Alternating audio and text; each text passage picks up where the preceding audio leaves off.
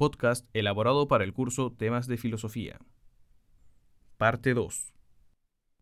Quizás pueda ejemplificar lo anterior con ayuda de las diversas teorías mencionadas hasta ahora. La teoría de la gravitación de Einstein, obviamente, satisface el criterio de refutabilidad. Aunque los instrumentos de medición de aquel entonces no nos permitían pronunciarnos sobre los resultados de los test con completa seguridad, había, indudablemente, una posibilidad de refutar la teoría.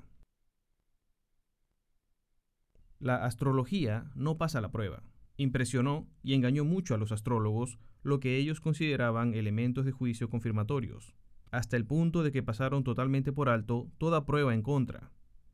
Además, al dar a sus interpretaciones y profecías un tono suficientemente vago, lograron disipar todo lo que habría sido una refutación de la teoría, si ésta y las profecías hubieran sido más precisas.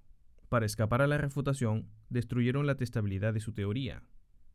Es una típica treta de adivino predecir cosas de manera tan vaga que difícilmente fracasen las predicciones. Se hacen irrefutables. La teoría marxista de la historia, a pesar de los serios esfuerzos de algunos de sus fundadores y adherentes, adoptó finalmente esta práctica de adivinos.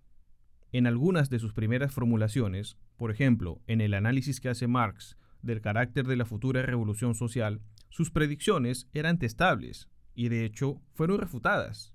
Pero en lugar de aceptar las refutaciones, los adeptos de Marx reinterpretaron la teoría y los elementos de juicio con el propósito de hacerlos compatibles.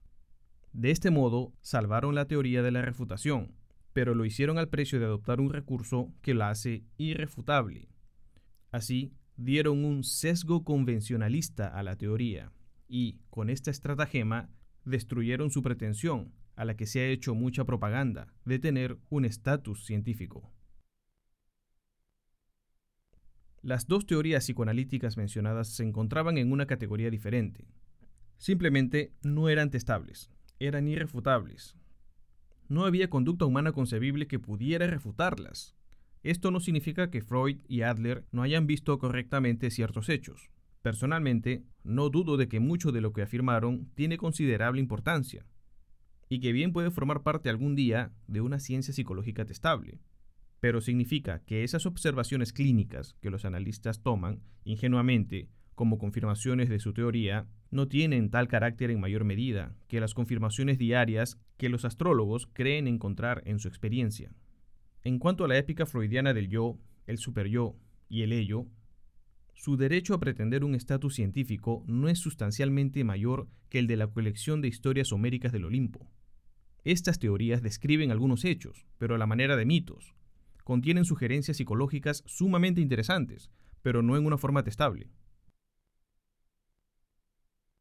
Al mismo tiempo, comprendí que tales mitos son susceptibles de desarrollo y pueden llegar a ser testables, que, en un sentido histórico, todas o casi todas las teorías científicas se originan en mitos, y que un mito puede contener importantes anticipaciones de teorías científicas. Ejemplos de esto son la teoría de la evolución por ensayo y error, de Empédocles, o el mito de Parménides, del universo compacto e inmutable, en el que nada sucede nunca y que, si le agregamos otra dimensión, se convierte en el compacto universo de Einstein, en el cual tampoco sucede nada, jamás, puesto que, desde un punto de vista tetradimensional, todo está determinado y establecido desde un comienzo. Creo, pues, que si una teoría no es científica, si es metafísica, como podríamos afirmar, esto no quiere decir en modo alguno que carezca de importancia, de valor, de significado, o que carezca de sentido pero a lo que no puede aspirar es estar respaldada por elementos de juicio empíricos, en el sentido científico, si bien en un sentido genético, bien puede ser el resultado de la observación. Ha habido muchas otras teorías de este carácter precientífico o pseudocientífico, algunas de ellas, desgraciadamente, tan difundidas como la interpretación marxista de la historia. Por ejemplo, la interpretación racista de la historia, otra de esas imponentes teorías que todo lo explican y que ejerce el efecto de revelaciones sobre las mentes débiles.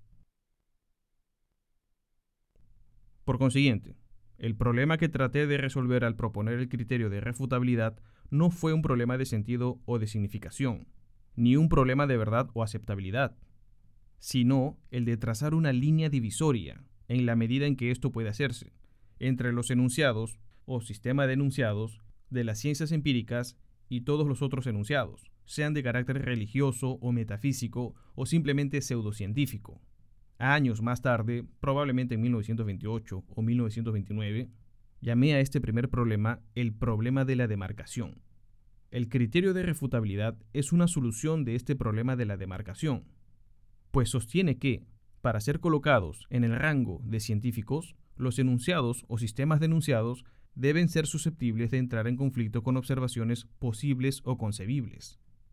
Los enunciados o sistemas de enunciados deben ser susceptibles de entrar en conflicto con observaciones posibles o concebibles.